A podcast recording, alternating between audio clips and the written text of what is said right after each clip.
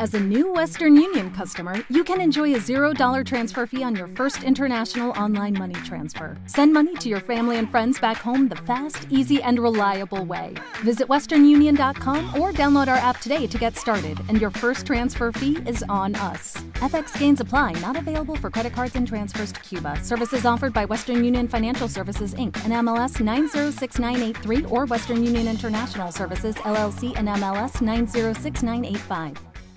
Un placer, Johnny. Enorme gracias. periodista, enorme el periodista. va a comenzar así. ¿Cómo se aparta el señor Jonathan Vial en la tele que está al lado suyo permanentemente? Nos portamos un poco mal los dos. Sí. Ah, bueno. La verdad que eh, somos como los malos alumnos, fuera de cámara, ¿no? Claro. Eh, en cámara la piloteamos bien. Mire la gente que convocó. Mirá, Antes, mirá, cómo olfatean que hay una dama acá. Ah. Antes no había nadie. Hay que saludar. ¿eh? Hola.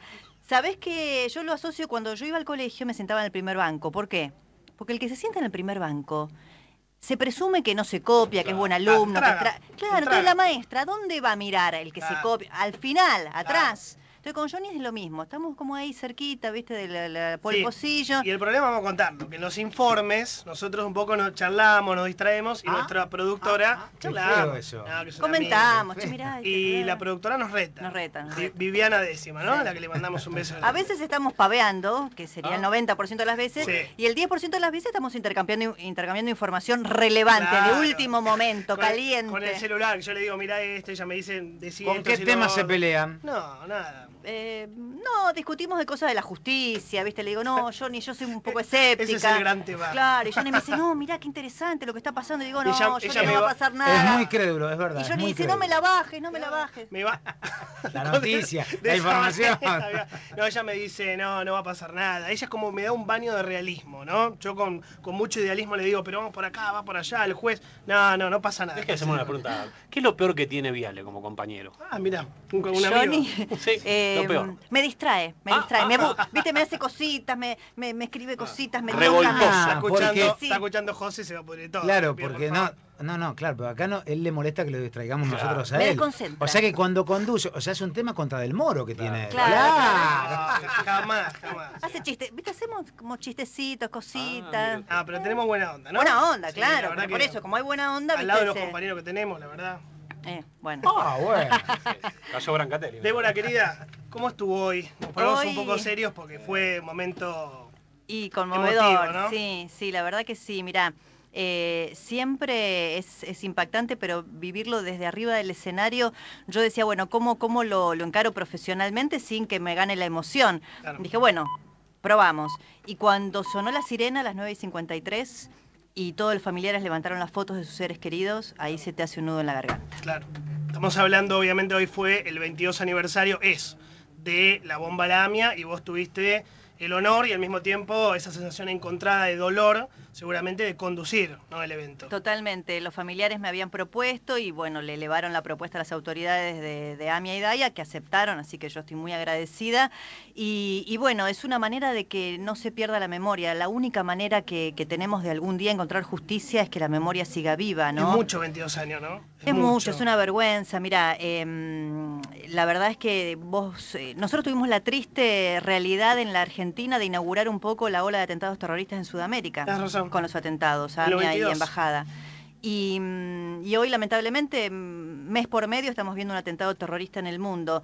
Y en otras partes del mundo, vos ves que a las 48 horas hay por lo menos un principio de esclarecimiento. Claro. Eh, acá la falta de justicia es lo que hace que la herida siga abierta como el primer día. ¿Y qué pasó con Macri que en el medio del acto se fue un ratito antes? Hay como una cierta grado de molestia, ¿no? Sí, Con yo, eso. yo no sé, cre- creo que este, hoy a la tarde hay, hay varios actos de Mm. diversos este, grupos y asociaciones. Estaban un poco sorprendidos porque la verdad que para Macri fue todo ganancia. Sinceramente, hacía cinco años, si no me equivoco, que no iba un presidente a un acto. La última fue Cristina en 2011. Sí. Después ya nunca más. Después iba algún ministro. Algún o ministro. nadie el, mira, la verdad que el que se animó hasta al anteúltimo año fue Aníbal Fernández. Y que Sí, se, tenés se razón. comía. Los de- silbidos. bueno, Sí. el tipo iba. Sí. Eh, hace cinco años que no iba ningún presidente, iba Macri, era un signo de interrogación. Siempre estás expuesto a que te puedan hacer un chiflido, un abucheo. La verdad que nada de eso pasó. Hubo aplausos, hubo una recepción cálida, él llegó nueve y media, entró en la AMIA, lo recibieron las autoridades, creo que se descubrió una placa. Después fue al, al- abajo del palco con sus ministros y con los familiares. y fue, fue aplaudido, fue bien recibido, incluso cuando lo tuve que mencionar, haciendo alusión a que el presidente estaba, estaba presente, eh, también hubo aplausos, pero bueno, después de, de haber sido mencionado, partió. Partió. Y cambia un poco de tema. Hoy se habló mucho de Cristina Presa, un Mm. tema que vos y yo conversamos mucho, más fuera de, de aire que al aire. Eh, lo habló Diana Conte ayer con sí, mi con viejo. tu papá, lo vi, con Dijo, Mauro. bueno, ¿qué pasa si Cristina va presa? Puede haber un reclamo popular muy fuerte. ¿Vos crees que puede pasar eso? ¿Que Cristina vaya presa? Creo que puede pasar. eh, lo que me parece es que discutir tanto la relevancia de tener a Cristina entre rejas es un modo de desviar la atención del problema de fondo, que es el esclarecimiento de los casos de corrupción. Y para mí lo más importante es que todo ese dinero que se fue a los bolsillos de los funcionarios vuelva a la ciudadanía. Si va presa o no va presa, tiene que ser una prerrogativa de la justicia. Claro. Si ameritan los delitos que se le imputan, que así sea. La verdad que también creo que dijo Stolbizer. Eh, eh, lo dijo Margarita. algo interesante respecto de que los delitos en la Argentina, vinculados con la corrupción, porque el delito de corrupción como tal no existe, tienen penas bajas. De modo que habrá que ver si amerita o no. Este, por asociación ilícita nunca fue preso nadie. Margarita habló de un poco un show de la victimización. Dijo, bueno, ojo sí, con eso, ojo. porque pueden lograr el cometido político, que es que haya una victimización de Cristina y que después haya una especie de salida popular. Bueno, ¿no? por eso siempre se, se dice que, y, y si vos lo hablas en off con los funcionarios, que el gobierno de Macri no quiere a Cristina presa para evitar esto. Ahora, lo que pasa es que cuando se precipitaron las cuestiones vinculadas con las imágenes de los dólares y demás, eh, eso también hizo un realineamiento más rápido, se precipitaron los tiempos, ¿no? Se, se realineó el peronismo más rápido de lo que el, eh, de lo que el oficialismo pensaba, pensaban tener una oposición súper dividida para el año que viene. No sé si el peronismo no se va a reunificar este, con el kirchnerismo tan debilitado. Claro. Pero yo no sé qué va a pasar jurídicamente con Cristina. Lo que sí creo es que todo lo que hemos visto en estos últimos días le ha ocasionado una herida muy dura, ¿eh? ¿Qué causa crees Política. que... Sí, sí. No, y judicialmente, ¿qué causa crees que le complica más a ella? Bueno, me parece que o, o Tesur, pero yo ahora eh, tiendo a pensar que con esto de los dólares en la caja de seguridad de Florencia podrían reabrirse causas vinculadas con enriquecimiento ilícito, porque no cierran los números. Sí, que son las tres causas. Yo, a ver, coincido con ella y además los sauces. los que es la más grave. Sí, que es- es melliza, digamos, ¿no? Exactamente. Y el problema es, eh, no lo hemos hablado mucho acá, pero acuérdense que se reabrió Skanska Sí. y eso abre simbólicamente en la cabeza de los jueces a que se vuelva a investigar delitos que ya fueron juzgados. Entonces algún juez puede entender que las tres causas de enriquecimiento ilícito que tuvo la presidenta tuvieron mal juzgadas, mal archivadas, Cosa mal jugada condenadas. írrita, ¿no? Cosa juzgada írrita se llama eso. Eso quiere decir que un juez puede entender que algo se juzgó mal y dice investiguese de nuevo. Lo cual abre una caja de Pandora en la justicia porque están todos hasta las manos, digamos. Ahora, ¿vos viste cómo saltó el tema de, lo- de los testaferros de golpe? Habrás visto la investigación de ayer de la Nata, Sí. de la empleada doméstica de Debido, que tenía un cuatriciclo, este, una Toyota Hilux, la fiesta de 15. Un campo. En un, lugar, un campo de 20 Majestuoso, sí. hectáreas.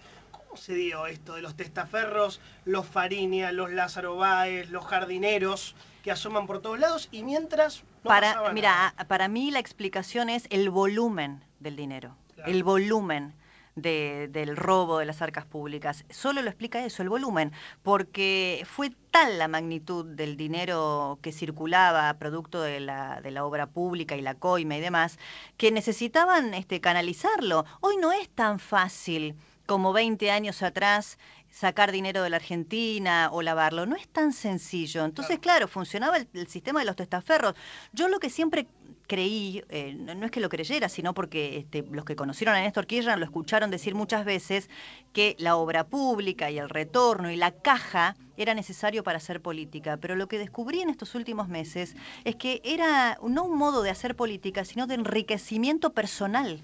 Claro. Y el volumen era muy grande de dinero. Ahora, esta chica que conocimos ayer, la, la empleada doméstica de Vido, ¿le espera algún tipo de problemas con la justicia Bueno, o no? En, en teoría no tiene ninguna causa. Yo imagino que algún fiscal de oficio que trabaje por el fortalecimiento de la democracia va a meter una denuncia y va a empezar a investigar. Yo había escuchado a Débora lo de. ¿Te acuerdas que la semana pasada jugábamos con cuánto sueldo necesitas para. Sí.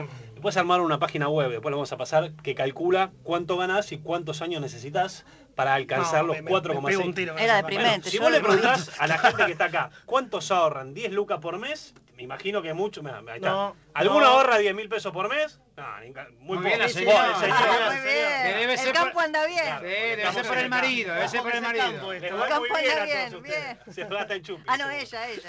Bueno, y vos pensás que son 500 años. Y, y a- la verdad que después de la Rosadita y después de lo de López, la imagen más flagrante de lo que fue la corrupción, si algún juez lo termina condenando, es ver la guita que tenía la hija de la presidenta que nunca laburó. Y eso le debe doler a mucha Claro, gente. claro. Pensá que son, ahorrando 10 lucas por mes, 500 años necesitas para ju- juntar 70 Esa era la cuenta que hiciste el otro día. 500 años tenés que ahorrar 10 lucas por mes para juntar los 70 millones de pesos que tenía en una caja de seguridad turbia la hija de la presidenta.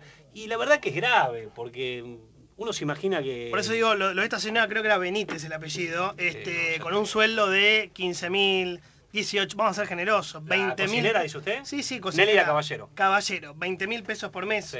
Ponele. Está- Se le escapó la socia mayoritaria, se le escapó. Claro, eso fue lo que le dijo a Rodrigo Alegre. Escuche esto, Campos, auto de alta gama, eh, andaba en una Hilux, tenía un, un cabrio más. Lo, para, digo, lo bien que debe cocinar, ¿no? Sí, Porque, sí, ¿no? Yo le- no le quería hacer yo quien cuente esto, pero allá hay un video hot Sí. de ella dando vueltas Nah. con dos, tres Nah, personas. no, Sí, sí. no. No, no, no es joda. ¿Cómo un ¿Estás video hot? No, no, no, no, no. sí. A ver, No, ¿dónde? pe- pe- no sé, a- ¿En serio? Hay un video a los 20 años, sí. Se ve que le gustaba estar con mucha gente. Pero no la vio No, a- no tenía ese adelante del, en el capó del auto Sí, blanco. sí, sí, un Claro, Peugeot. digamos, no, mostró No era muy tímida, que No, digamos. pero ¿no? Bueno, ¿Qué bueno. tiene que ver eso con lo que está diciendo? Hay un video hot. Hay un video, de la presu- chica. se supone que es ella. ¿Cómo se llama la chica? ¿La vas a googlear? No, no, para, para que la gente busque. Nélida Caballero, están todos con los smartphones buscando a Nélida Caballero, eh, que además cuando Rodrigo Alegre, que es el periodista de TN que hizo la nota, le pregunta, dice, bueno, hablen con mi contador. No, una cosa... Un novelista no lo hubiera podido No, hacer no, mejor. Ah, bueno, eso te El otro día me decía Fernández Díaz, que lo, lo entrevistábamos también para la radio, em, que no... A él, él hubiera perdido verosimilitud como novelista, no hablemos como periodista, eh, Claro. como novelista, si a los personajes les ponía los condimentos de lo que nosotros conocimos en estas últimas Bueno, yo estaba en semanas. Nueva York cuando vos le hiciste a. ¿Quién era? ¿Sacheri era? Sí, Sacheri. A Sacheri que dijo, Bueno. la verdad no se me hubiera ocurrido. No, para mí es no. más, tendría que sacarle algún, algún condimento de la realidad claro. porque si no parece una farsa. La mejor nota fue con Darín, Claro. sacamos a Ricardo Darín, que dijo que él quería hacer la película de José López. Sí, Mirá. pero para, para, Él para. quería- Para, para. Dijo que quería ser monjita antes que se descubriera que las monjitas, las mochilas las agarraban muy bien, Pero ¿eh? aparte lo de las mojitas es majestuoso, porque pare- parece, viste, abren la puertita, el, canut. Tenemos monjas que supuestamente participan de corrupción. Tenemos la cocinera de debido, llena, tenemos el jardinero con helicópteros. De verdad te digo, ¿cómo pudo darse el derrumbe? Pues es un derrumbe. La Es una de- degradación Claro, moral también, claro. ¿no? Muy fuerte. Eso explica también todo el esquema de testaferros. Está claro que esta mujer no es que se enriqueció siendo cocinera, sino que tenía la guita ella debido. Está claro que... el- feo que esté diciendo eso. No, bueno, no, por ahí alguno piensa que en serio le hizo trabajando, digamos.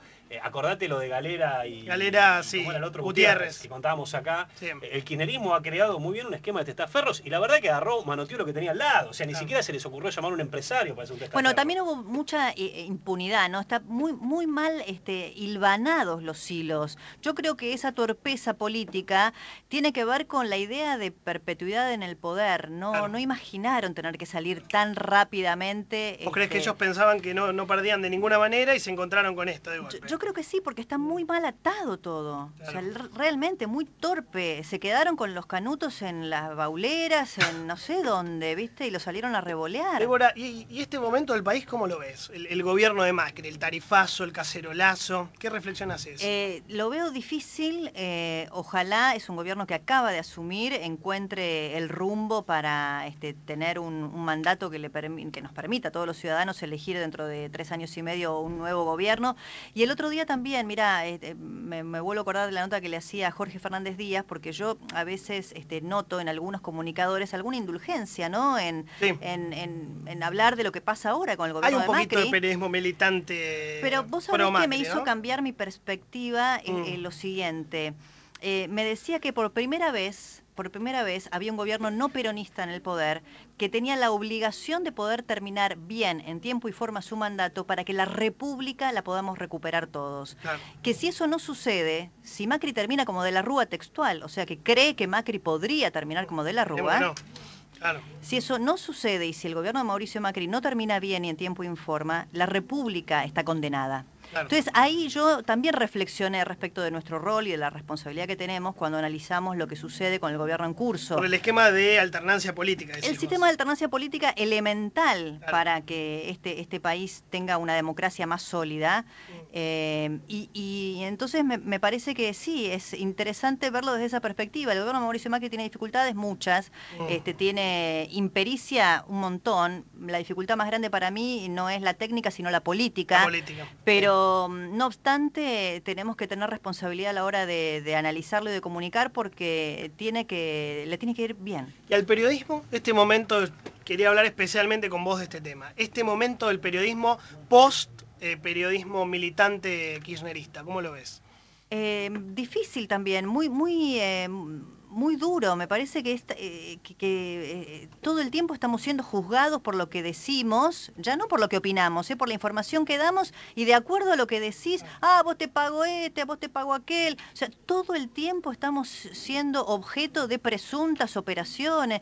Bueno, Estamos tratando de trabajar. Hay una pequeña victoria cultural de Sí. aquel